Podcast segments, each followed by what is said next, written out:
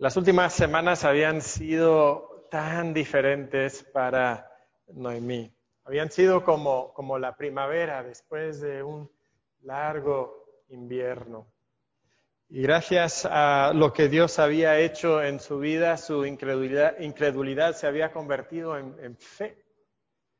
Y ahora podía afrontar la vida sabiendo que, que, Dios es un Dios amoroso y leal y que provee todo lo que nosotros necesitamos. Y, sí, es verdad. Eh, Noemí era una viuda sola, sin hijas, sin provisión, sin protección, sin futuro aparente. Y aunque las circunstancias no habían cambiado, su perspectiva de Dios Sí. Y por eso era una vida diferente, era una Noemí diferente y podía afrontar el futuro con, gozo, podía afrontar el presente también con, con esa fe que venía de una nueva perspectiva de Dios. Cada día Ruth salía a espigar y, y, regresaba con una buena cantidad de grano y podían ver cómo la alacena se iba llenando poco a poco eh, con suficiente comida para afrontar los siguientes meses, por lo menos hasta que llegaran las cosechas del otoño. Y entonces, pues seguramente habría la posibilidad de cosechar todavía más. Pero ha pasado una semana y otra semana y, después todavía otra y, nos dice el final del capítulo 2 que pasó la siega de la cebada y la del trigo y más o menos cada una de esas eh, cosechas duraba un mes aproximadamente. Y entonces han terminado de pasar dos meses donde Ruth trabajaba en los campos y Noemí se preguntaba, ¿qué va a ser de Ruth? ¿Qué puedo hacer de Ruth? Recuerda que esta era su responsabilidad, era, era, la suegra, era la matriarca, era aquella que tenía que afrontar eh, esta situación y entonces ella sabe que pronto se acaba la cosecha y cuando se acabe la cosecha, ¿sabe lo que también se va a acabar? La interacción entre Ruth y vos. Todos los días Ruth iba al campo y no solamente iba a cosechar, pero también se sentaba ahí al lado de vos a la hora de la comida y vos le daba de la comida que él preparaba para, para sus trabajadores. Pero termina la cosecha y ya no van a estar trabajando juntos. Y Ruth, eh, Noemí estaba soñando de que algo sucediera entre vos y Ruth. Pero vos guarda su distancia, muy respetuoso, y nada está avanzando. ¿Qué va a hacer Ruth? ¿Qué va a hacer Noemí? ¿Cómo van a afrontar el futuro? Y entonces, pues, Noemí toma cartas en el asunto. Noemí siempre había sido una mujer muy emprendedora, con mucha energía, y ahora ella como ha renovado su fe en Dios, habla con Ruth. Después le dijo su suegra Noemí, hija mía, no he de buscar hogar para ti, para que te vaya bien. Era su responsabilidad. Algo que me llama mucho la atención es que cuando dice no he de buscar hogar, la palabra que dice hogar realmente es la palabra descanso. No he de hallar descanso para ti. Esto era algo que ella necesitaba. Necesitaba un lugar donde le pudiera ir bien. ¿Cómo lo iban a encontrar? Pues Noemí sabe lo que ella cree que es la solución. En versículo 2 dice, ¿no es vos nuestro pariente con cuyas criadas te has, eh, tú has estado? Ahora, para nosotros la palabra pariente pues significa algo así como pues familiar, ¿verdad? No tiene mucho más eh, significado, pero en este contexto de Israel, en este tiempo, esta palabra conllevaba mucho significado, Porque no solamente nos habla de un pariente, de un familiar cercano, sino que nos habla de una persona que tenía una expectativa de ser redentor, de ser el que iba a redimir a sus familiares. Ahora, ¿qué significaba ser redentor? Bueno, implicaba muchas cosas. Si eh, un hombre era asesinado, su pariente cercano, su redentor, era responsable de traer a juicio al asesino. Si una persona enfrentaba una demanda legal, su pariente era eh, su redentor, era el que debía de defenderle y, representarle en el juicio. Si se metía en problemas económicos y tenía que venderse como esclavo, era eh, el redentor que debía de redimirles, que debía de pagar el precio para comprar eh, su libertad. Pero habían dos responsabilidades que son particularmente importantes en, esta historia. Y, si, un familiar tenía que vender su terreno porque enfrentaba estas situaciones económicas difíciles, entonces él debía, era la responsabilidad del redentor comprar ese terreno para que esa parcela no saliera de la familia. Ahora, para nosotros pues no nos importa mucho, compramos una casa acá y, luego compramos otra allá y, vendemos y compramos, no es gran cosa.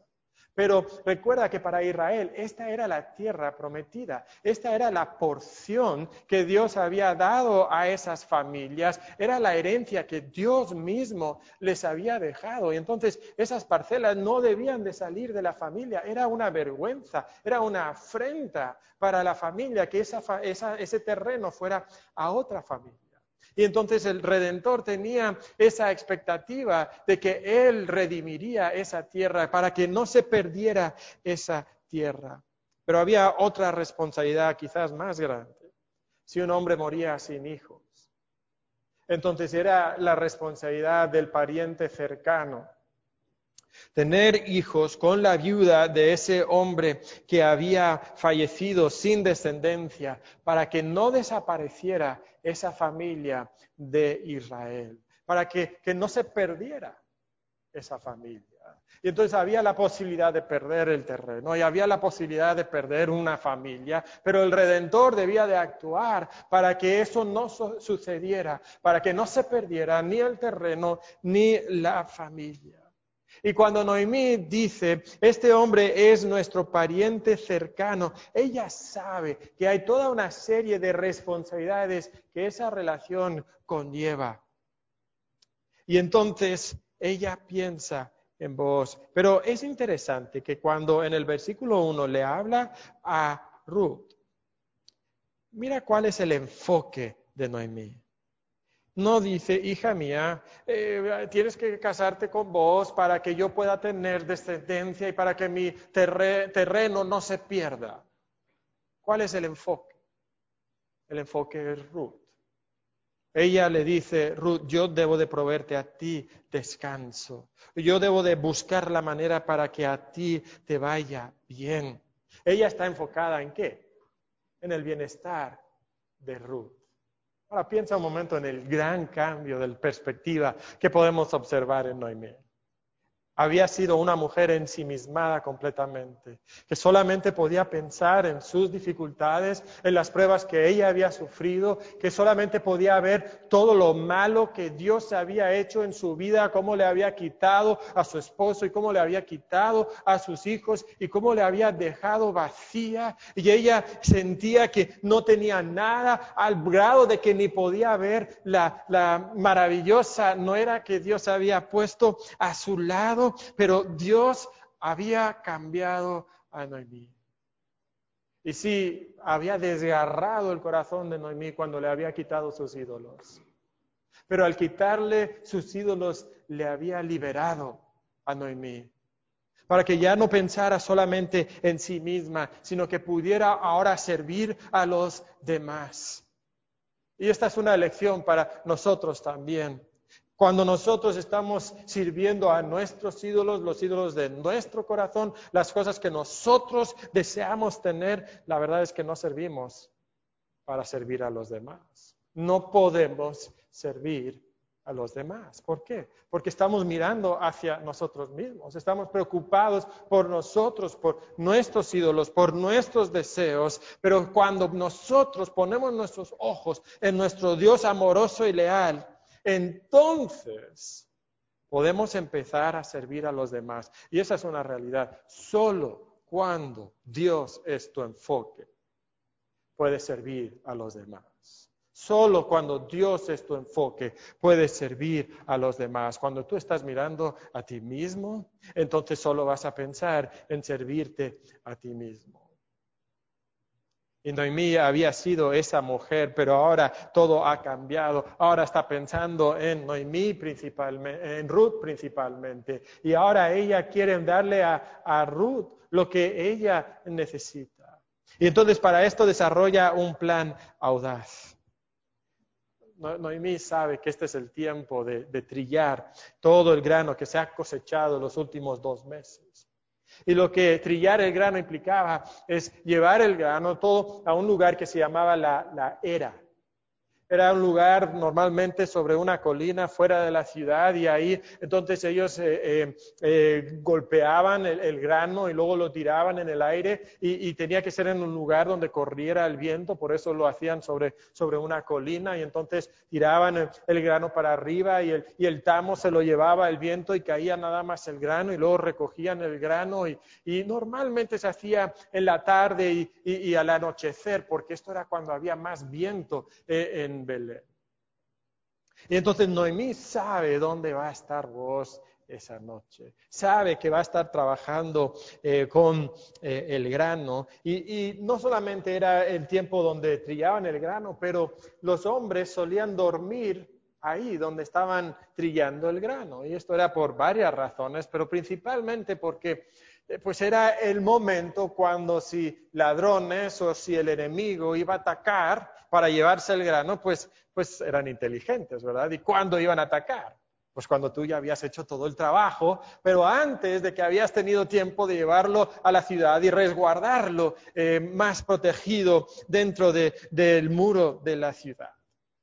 Y entonces los hombres dormían en esos lugares para proteger el grano, para que nadie se lo robara. Y entonces Noemí sabe dónde va a estar vos esa noche. Y entonces desarrolla un plan que es un poquito extraño, muy extraño para nosotros. Eh, dice al final del versículo 2, aquí él avienta esta noche la parva de las cebadas, tú te lavarás pues y te ungirás, o sea, Báñate, ponte el perfume, vistiéndote tus vestidos, principalmente la, palabra ahí habla de una capa, de la capa gruesa, externa que se ponían y había dos razones por esto. Noemí va a pasar la noche eh, fuera de casa, en el campo, y entonces necesita algo con que cubrirse, pero también la capa normalmente tenía una capucha.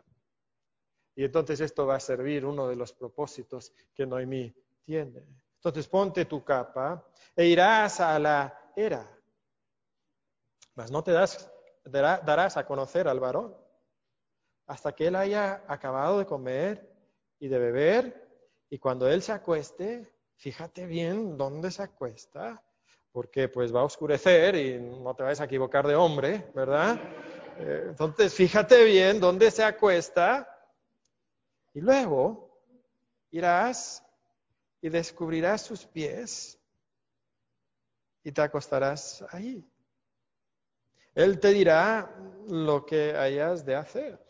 Ahora, esto es eh, seguramente extraño para nosotros, quizás para Ruth eh, le parecía extraño, pero Noemí conoce muy bien las tradiciones de su pueblo. Y ella tiene esto muy, muy estudiado. Ha tenido dos meses para idear este plan. Y entonces Ruth le contesta de manera muy escueta, haré todo lo que tú me mandes. Sí, suegra, en esencia, ¿verdad? Sí, suegra, lo, haré. Y entonces nos dice el versículo 6 que ella desciende pues a la era e hizo todo lo que su suegra le había mandado. Ella va al lugar y cuando llega al lugar es evidente que, que vos está trabajando y está trabajando duro, pero también es evidente que vos está contento. E, estos momentos de, cosechar y de trillar eran momentos, sí, de mucho trabajo, pero también de celebración, eran momentos de fiesta. ¿Por qué? Porque, porque si estabas cosechando era que todo había salido bien que te había ido bien eh, eh, ese año y, seguramente después de años de, hambruna, donde no habían tenido las cosechas que, habían deseado, este año la semilla había florecido y, había llovido lo justo y no había sequía y no había habido incendios y, no había atacado el enemigo, por lo menos todavía no. Y entonces esto era un, buen momento, era un momento de gozo y, de celebración y entonces entonces él está contento y, come después de trabajar y, bebe y entonces cansado, pues se echó ahí sobre uno de los montones de, de grano para dormir. Así nos dice el versículo 7. Y Ruth lo ha estado observando y ve dónde se acuesta. Y ahora espera hasta que se duerma. Seguramente Ruth no está pegando ojo, ¿verdad? Ella está pensando en lo que va a hacer y, lo que va a hacer es realmente algo extremadamente arriesgado. Si lo pensamos, seguramente por su cabeza están corriendo todos los escenarios posibles de, cómo pudiera salir este plan atrevido de Noemí. Eh, sería lógico pensar que vos se pudiera ofender. Y si vos se ofende, para Ruth es el fin. O sea, su futuro en Belén acaba. Pudiera ser raro el día de hoy que una mujer le pidiera matrimonio a un hombre. En aquel entonces esto era algo inconcebible. ¿Cómo? ¿Una mujer a un hombre? Además, una persona joven, a una persona pues ya más grande, mayor, una pepenadora a un rico, influente dueño de terreno en Belén, una moabita a un israelita proponiéndole matrimonio. No, lo, más probable es que, es que vos se va a ofender. Esto le va a parecer un, un insulto. Y además Ruth va a estar en una posición expuesta una situación complicada, él pudiera aprovecharse sexualmente de ella en ese momento. Esto era algo que, pasaba frecuentemente en esos tiempos, pues, pues son los días de los jueces donde cada quien le hace lo que bien parece. Ahora, ella conoce algo de vos y, seguramente ella piensa que, que vos no va a hacer eso. Pero ese mismo carácter justo pudiera llevarle a malinterpretar las intenciones de Ruth. el tiempo de, la trilla, el trillaje, era un tiempo de mucha inmoralidad. ¿Qué pasaba? Los hombres iban y salían al campo a dormir en el campo, lejos de sus esposas. Y en ese momento era común que las eh, prostitutas salieran a los campos para, para trabajar ahí entre los hombres. Y que los hombres pensaran, bueno, pues esta es como que mi noche o esta es mi semana para, para, disfrutar un poquito. Es como si fuera Las Vegas, ¿verdad? Lo que pasa en Las Vegas, se queda en Las Vegas. Entonces, este es mi momento, este es el momento para, para aprovechar y, y esto es lo que sucedía muchas veces en este tiempo. Y además, las moabitas en particular en Israel tenían malísima fama de ser mujeres, pero de las peores que tú pudieras imaginar. Piensa un momento, ¿te acuerdas cómo nació la nación de, de Moab? Fue cuando las dos hijas de Lot emborracharon a su padre y entonces vilmente tuvieron relaciones sexuales con él y procrearon hijos con él. De ahí sale Moab. Y además, siglos después, Cuando Israel iba saliendo de Egipto, Balaam había tramado la manera de que Dios juzgara a Israel. ¿Y sabes cómo lo hizo? Lo hizo con las mujeres de Moab, con las moabitas. Y por causa de esas mujeres inmorales, el juicio de Dios había caído sobre Israel. Entonces, si vos se despierta y ve a, Ruth haciendo lo que le ha dicho que, que haga Noemí, entonces él fácilmente pudiera malinterpretar sus intenciones, ofenderse, ir al pueblo el siguiente día y contar a todo el mundo cómo esta moabita se le había insinuado, le había intentado seducir. Y sería el fin, literalmente, para ella en Belén. Nadie, nadie desearía casarse con ella. De hecho, nadie desearía hablar con ella en la ciudad de Belén. Esto es un gran riesgo. Pero Ruth es una mujer de fe. Es una mujer que, que salió de su casa yendo a un pueblo que no conocía como Abraham, porque confiaba en el mismo Dios que Abraham y quería ser leal a él y leal a Noemí también. Y ahora hay en su corazón unas esperanzas renovadas por todo lo que Dios ha hecho. Está pensando y soñando en lo que Dios pudiera hacer y lo que requiere de ella, lo que exige de ella, es que ahora ella en fe obedezca las instrucciones que ha recibido. Y sabes, esta es una realidad también en nuestra vida. Muchas veces Dios renueva nuestras esperanzas, pero para que esas esperanzas se hagan una realidad en nuestra vida, requiere de nosotros un paso de fe y de que nosotros obedezcamos las instrucciones que Dios nos ha dado en su palabra. Y esto, por supuesto, que requiere que nosotros confiemos en su sabiduría. Porque muchas veces las instrucciones que Dios nos da en su palabra no son las instrucciones más lógicas a nuestra manera de pensar. Nuestra mente nos dice, pero eso es una locura, eso es demasiado arriesgado, eso no tiene sentido, no tiene ninguna lógica. Pero ¿qué requiere de ti? Que obedezcas. ¿Por qué? Porque confías en la sabiduría de Dios. Y aquí Ruth obedece y confía. Ahora, yo estoy seguro que ella, mientras estaba ahí sentada, esperando que vos se duerma, estoy seguro que ella le está dando vueltas y vueltas.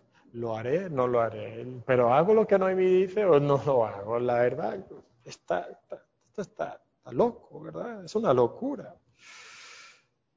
Pero entonces espera hasta el momento cuando vos come y bebe y su corazón está contento y se retira a un lado del montón y ahí él se echa y se duerme y entonces ella en la oscuridad se acerca sigilosamente cuidando de no despertar a ninguno de los otros hombres que está ahí acostado y, se acerca a él y muy lentamente le mueve la capa para que no se despierte. ¿Alguna vez has intentado quitarle eh, la, colcha a alguien cuando está dormido? Que no se despierte. Lentamente. Moviendo su capa. Dejando sus pies al descubierto. Ya cuando finalmente lo logra, se, se acuesta ahí a sus pies y espera. Seguramente Ruth se habrá sentido muy extraña. Aquí, este lugar, afuera del pueblo, a los pies de este hombre, esperando que se despierte. Para algunos leen esto y ven algo sexualmente impuro aquí, como si eh, Ruth realmente quisiera seducir a vos, pero no hay nada impuro aquí. El, autor es muy claro eh, con eso aquí. Y ahí Ruth está esperando. y con el fresco de la noche y, sus extremidades despiertas, solo es cuestión de tiempo hasta que, vos se, se despierta. Y, ella le está esperando. Cada vez que vos respiras es un sobresalto.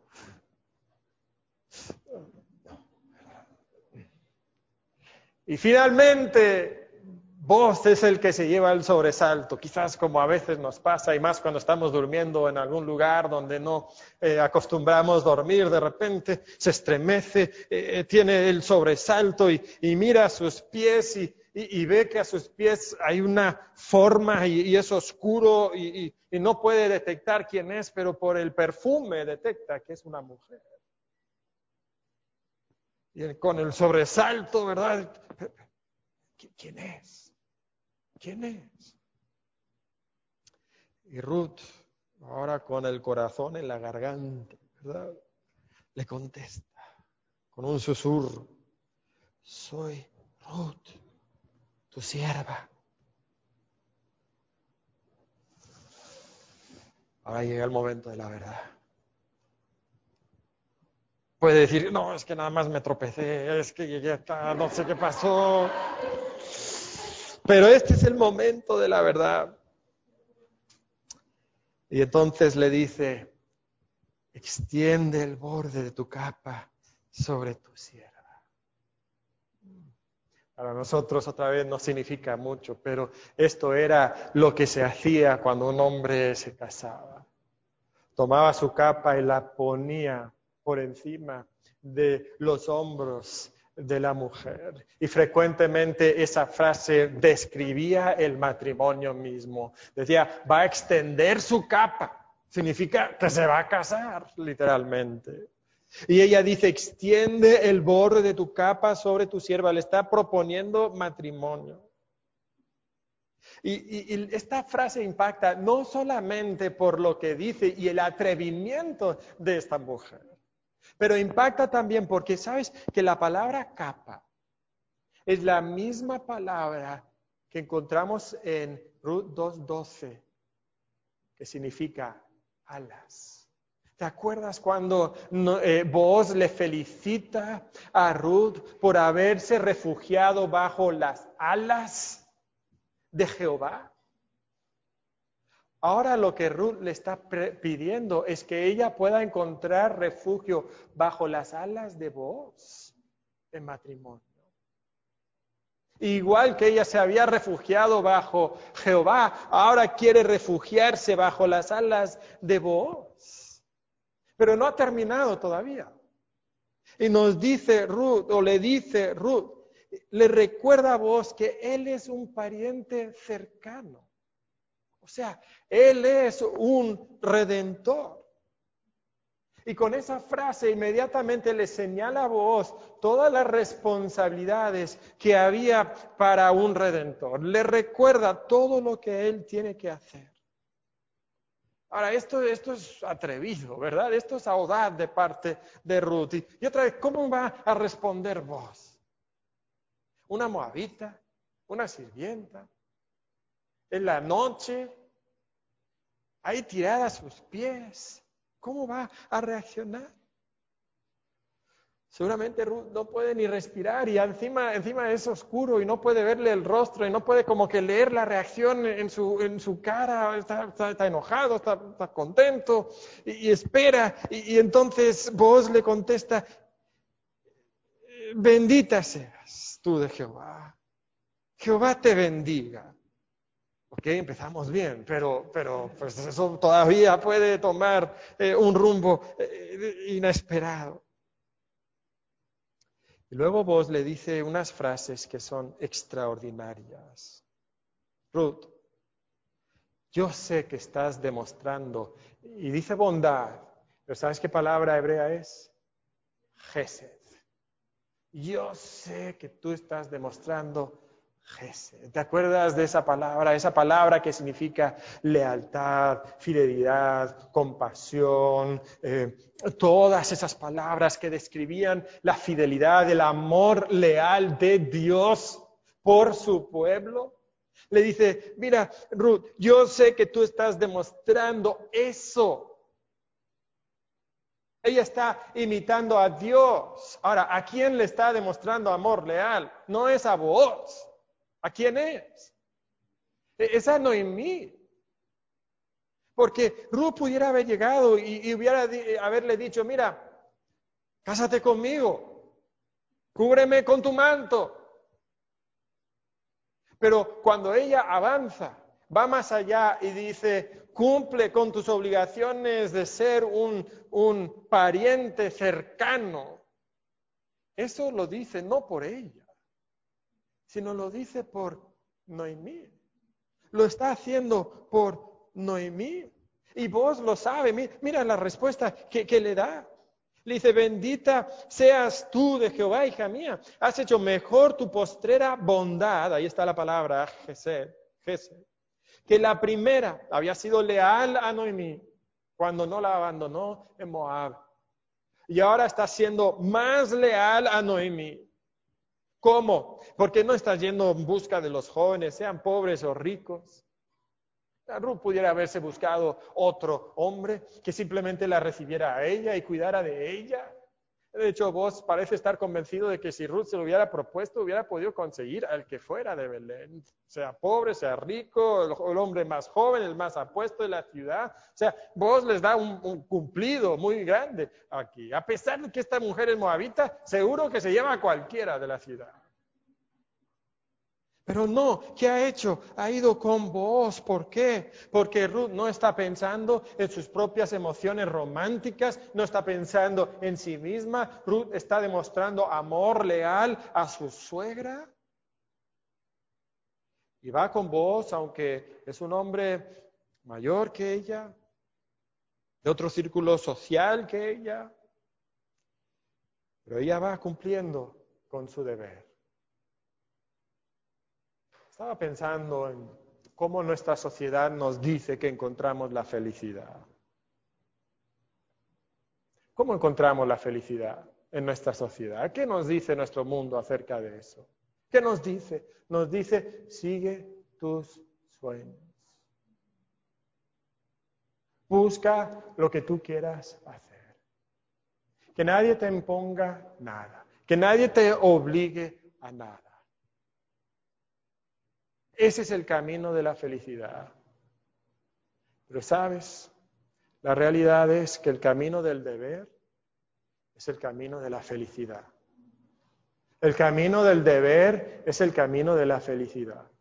Esa es la realidad.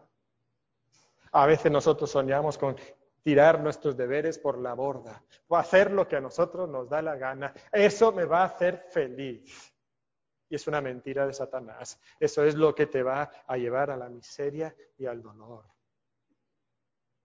Ruth aquí sigue el camino del deber. Hace lo que ella debe de hacer en obediencia a su suegra, en amor leal a su suegra. Y hace lo que ella dice y sabes lo que sucede. Entonces vos le dice, no temas Ruth, yo voy a hacer todo lo que tú me pides. Ahí está la respuesta.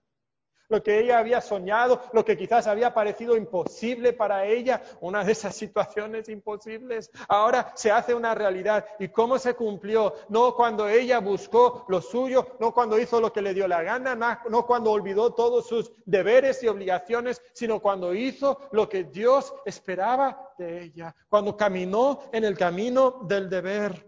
Ahora, no estoy diciendo que tienes que hacer todo lo que los demás piensan que debes de hacer. Porque a veces hay expectativas sociales que, no son correctas. Pero estoy hablando que hay deberes bíblicos que Dios espera de cada uno de nosotros y ese es el camino de la felicidad. Eso es donde lo vamos a encontrar, el gozo en nuestra vida. Y ahora ella eh, se siente gozosa, está pero, pero resplandeciente en la noche oscura. Ha dicho que hará todo, todo lo que yo deseo. Así dice, versículo 11, ahora pues no temas, hija mía, yo haré contigo lo que tú digas. Y, y vos continúa, y otra vez le da un cumplido enorme extraordinario, pues toda la gente de mi pueblo sabe que eres mujer virtuosa. Ah, cuando dice toda la gente de mi pueblo, literalmente dice toda la puerta de mi pueblo. ¿Para quién se sentaba la puerta? Pues, pues los hombres de importancia. Dice, mira, hasta los líderes de la ciudad te han visto, han conocido de ti y todos sabemos que tú eres una mujer virtuosa. Esta frase, mujer virtuosa, se usa solamente tres veces en todo el Antiguo Testamento. Esta es una de las ocasiones. Otra es en Proverbios 12:4, donde dice que la mujer virtuosa es corona de su marido, mas la mala como carcoma en sus huesos. Corona de su marido. Y por supuesto, el otro pasaje es Proverbios 31:10. Mujer virtuosa, ¿quién la hallará? Porque su estima sobrepasa largamente a la de las piedras preciosas. Y ahí, tirado eh, sobre un montón de grano, vos se ha encontrado con una mujer virtuosa. ¿Quién la hallará? Espectacular aquí, Ruth, la moabita. Está haciendo lo que la mayoría de las mujeres de Israel de ese tiempo no eran, un ejemplo de virtud, un ejemplo de la mujer ideal la mujer leal a Jehová, leal a su familia, reflejando el carácter que debían de tener ellos. Ahora piensa que, que esto es lo que Dios hace, ¿no? Toma a moabitas y los hace israelitas. Toma gente que no es pueblo y los hace pueblo. Gente que son ajenos a las promesas de Dios y los trae a formar parte de su pacto. Y eso es lo que Dios ha hecho con cada uno de nosotros que estamos aquí, que somos sus hijos. Cuando no éramos sus hijos, nos trajo a Él. Y la verdad es que esta situación está yendo como, como Ruth había soñado. Todo es perfecto, no se lo puede creer. Su, su corazón se echa a volar en este momento.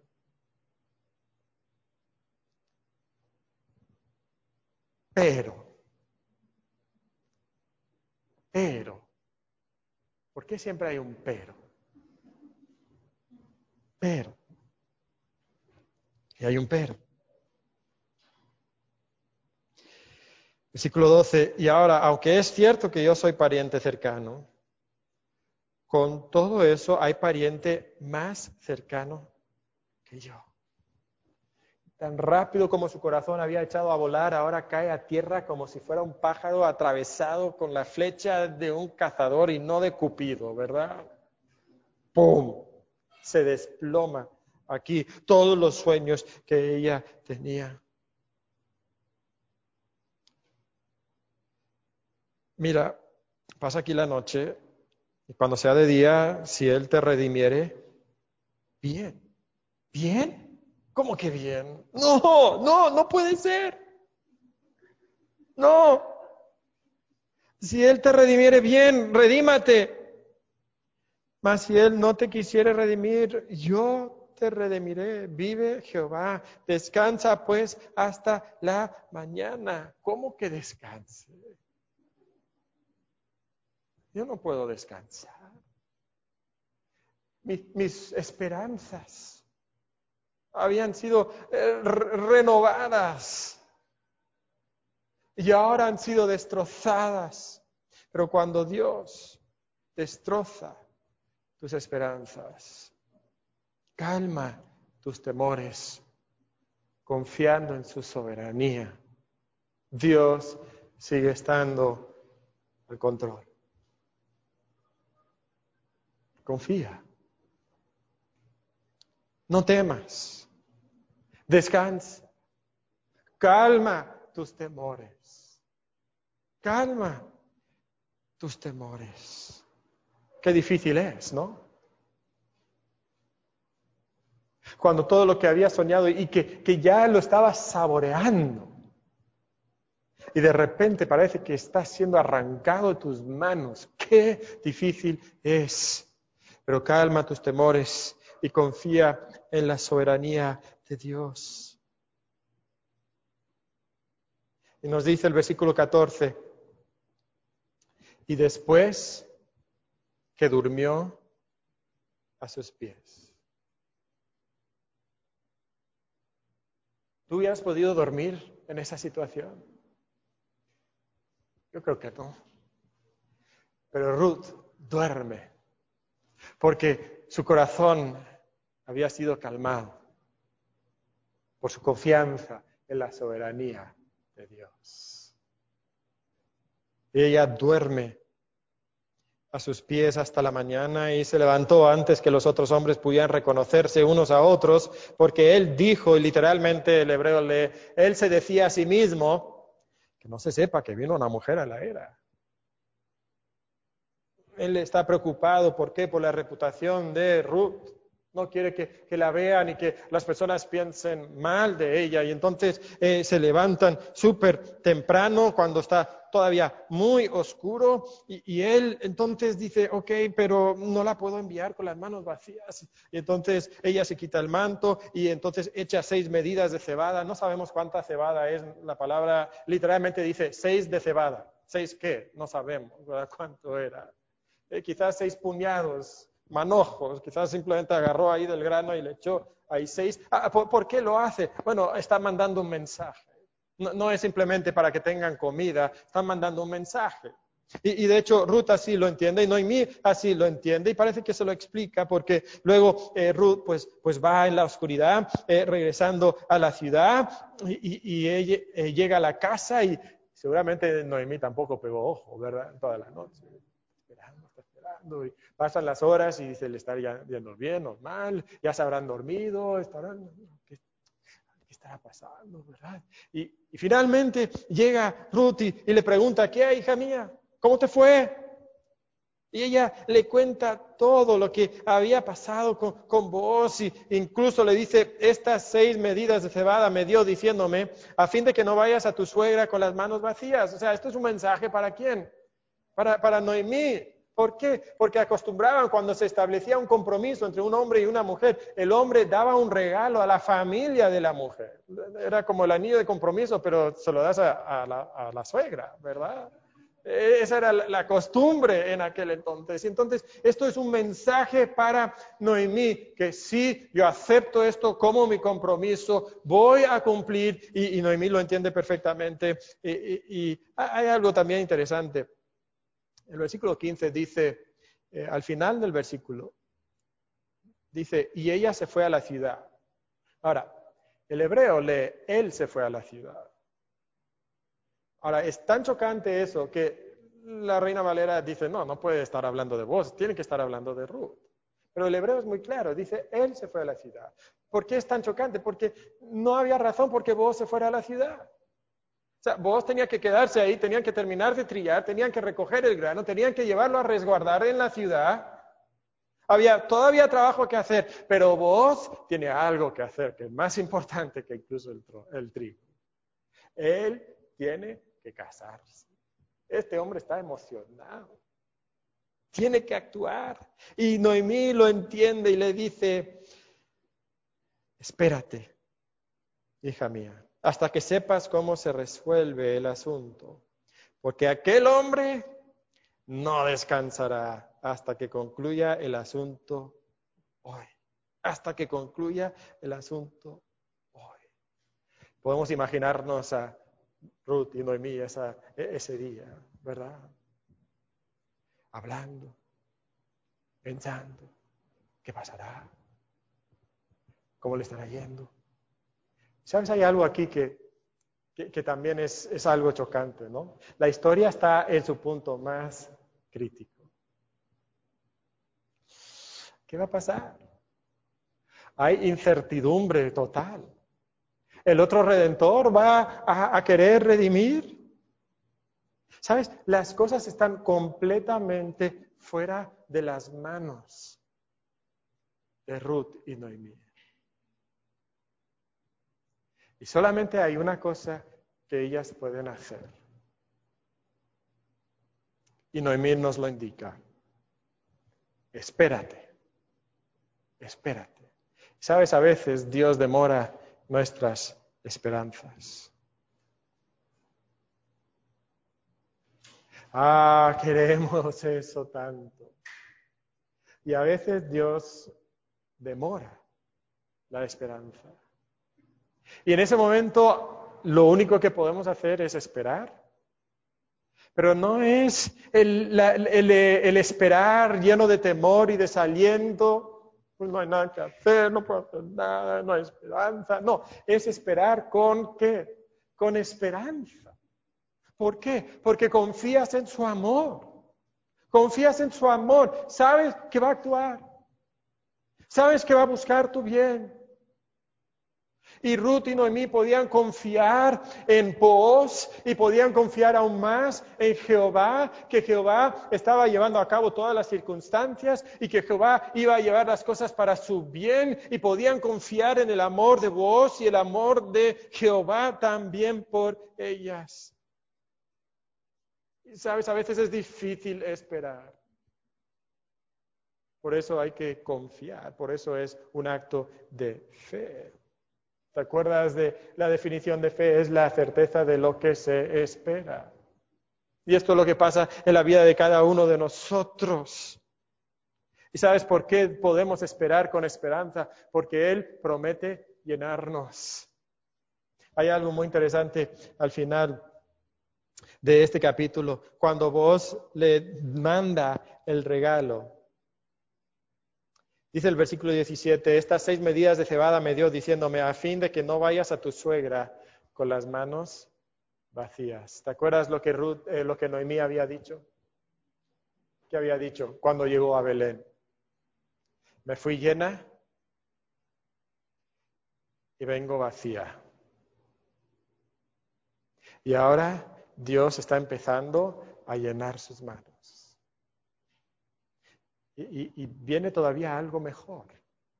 Pero ha tenido una primera indicación de que Dios cumple sus promesas. Él ha prometido llenarte y Él ha sido fiel a su promesa y Él te ha dado indicaciones pequeñas de lo que eso significa y Él promete llenarte.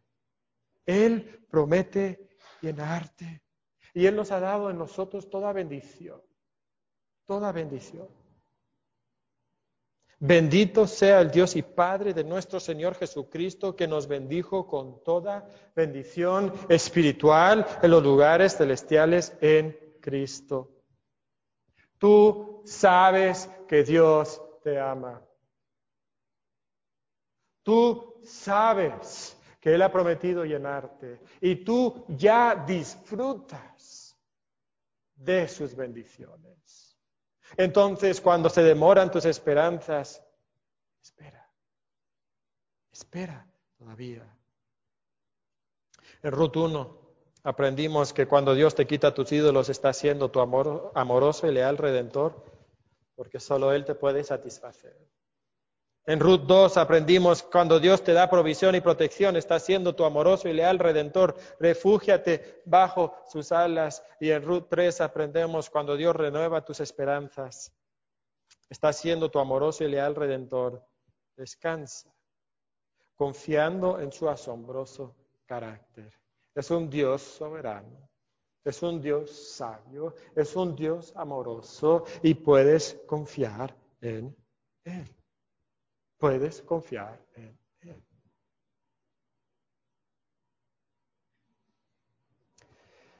Sé que el sermón ya se ha extendido, pero hay algo que creo que no podemos pasar por alto en esta historia.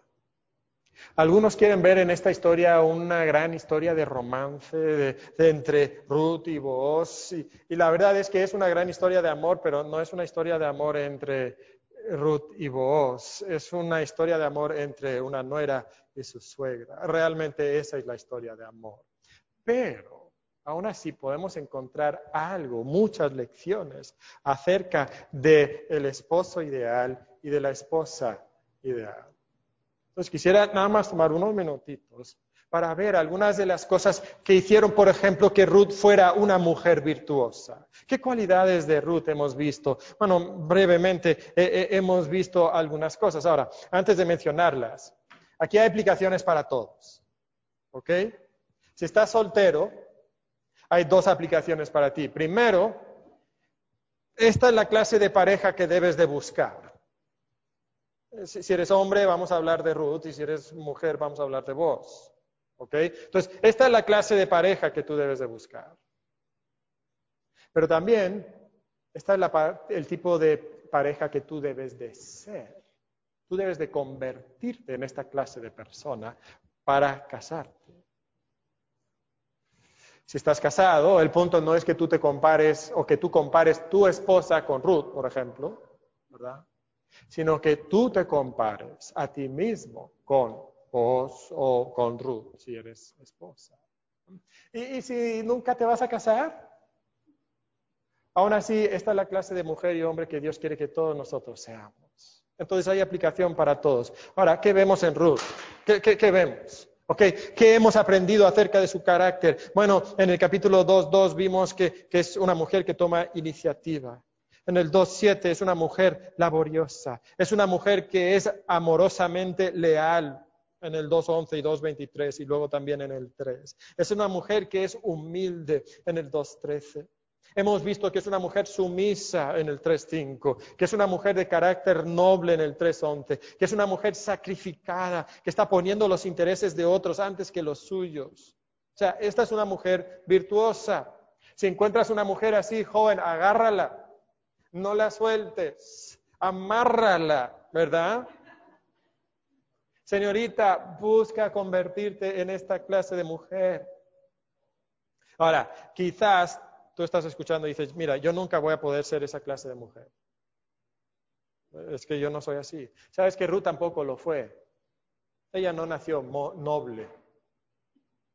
Esta es una mujer que era moabita, que creció en una cultura pagana de idolatría, inmoralidad y violencia. Y en algún momento de su vida algo cambió su vida, algo transformó su vida. ¿Y sabes lo que fue lo que transformó su vida? que en algún momento de su vida ella ejerció su fe en Jehová. ¿Te acuerdas cuando ella le dijo a Noemí, tu Dios va a ser mi Dios? Ella juró lealtad a ese Dios y como Abraham estuvo dispuesta a dejar su familia y su tierra y su casa por seguir a Jehová. O sea que para ella Jehová era lo más importante. ¿Sabes cómo lo dice el autor de Proverbios 31? La mujer que teme a Jehová, esa será alabada. Y si tú quieres ser una buena esposa, teme a Jehová. Si tú quieres una buena esposa, busca una mujer que teme a Jehová. ¿Cómo es vos? Bueno, vos es un hombre evidentemente piadoso. Siempre que habla, Jehová está en sus labios.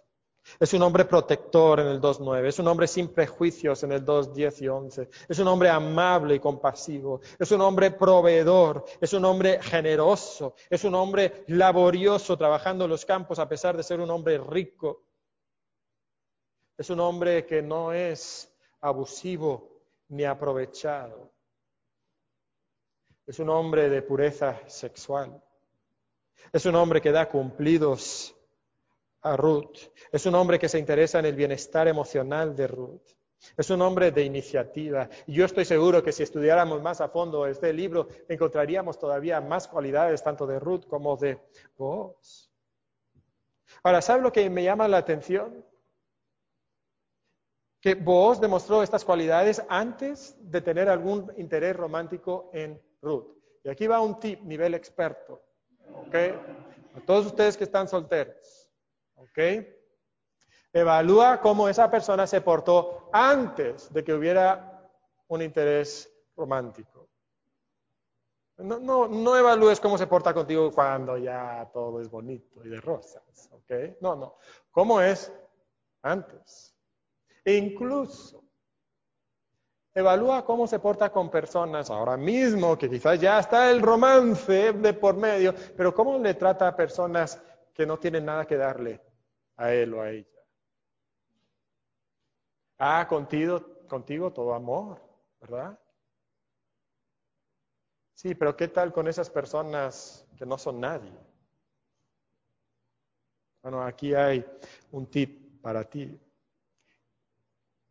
como es antes del romance y como es con personas que no tienen nada que darle, eso es. Eso es, no te engañes, no te engañes. Ahora, quisiera también hacer una aplicación en particular a los hombres, porque aquí encontramos una lección para nosotros. El Hijo de Dios puede ir a Dios y refugiarse bajo las alas de Dios, ¿verdad? Ok. ¿Qué va a encontrar bajo las alas de Dios? Provisión, protección, descanso y seguridad. En lo físico, en lo emocional y en lo espiritual. ¿Verdad?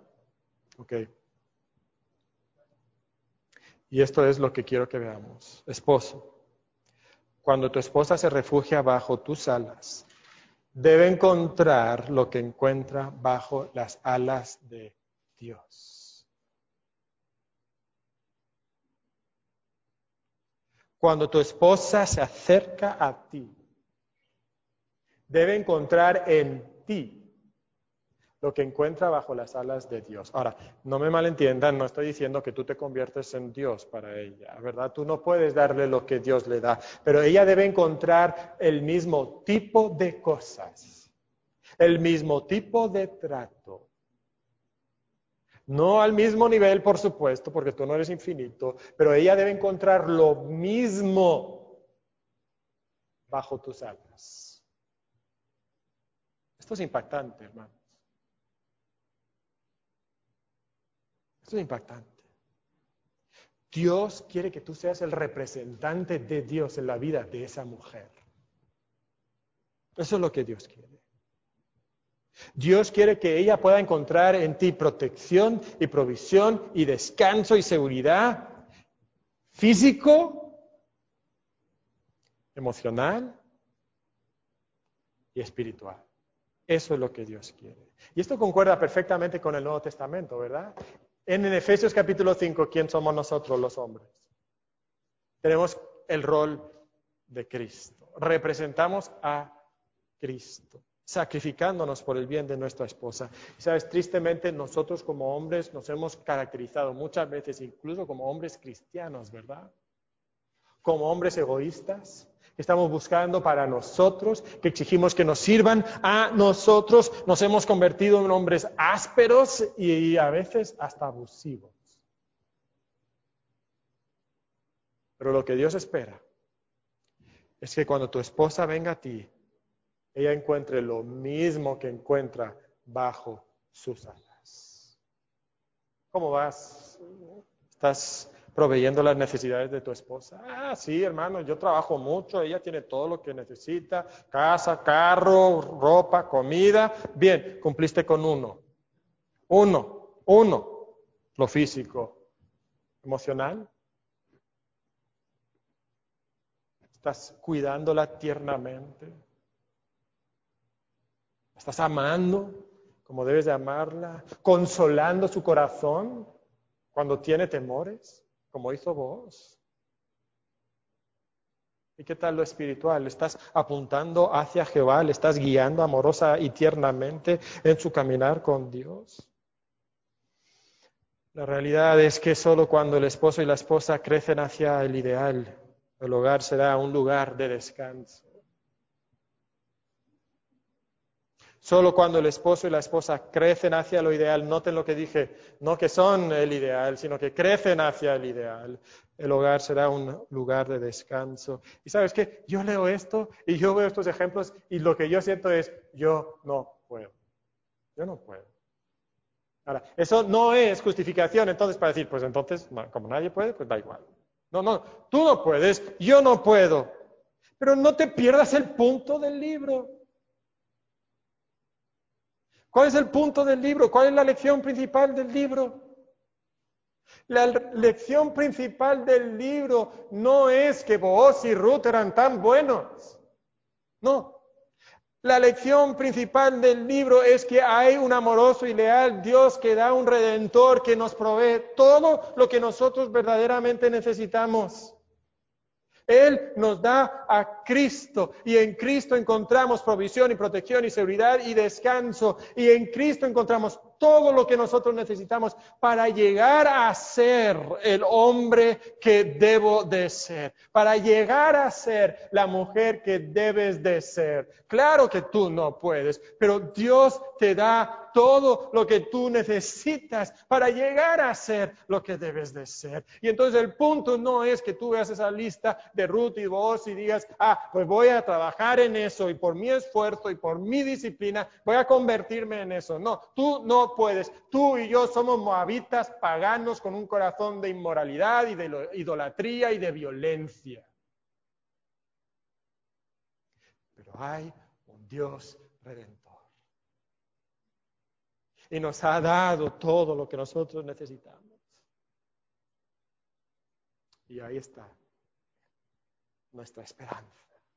Padre, no podemos cumplir. Pero tú sí nos ayudas a cumplir. Perdónanos porque hemos sido ásperos y abusivos y egoístas. Hemos dejado que nuestros temores nos llenen el corazón y hemos corrido tras nuestra propia sabiduría. Hemos desechado nuestros deberes. Señor, ahí está el camino de la felicidad. yo te pido por esposos que están aquí que no están cumpliendo con el ideal. Ayúdales. Pido por esposas que están aquí, que no están siendo una mujer virtuosa. Padre, dales de todas tus provisiones, de todas tus bendiciones, para que ellas y ellos puedan ser ese esposo, esa esposa ideal. En nombre de Cristo.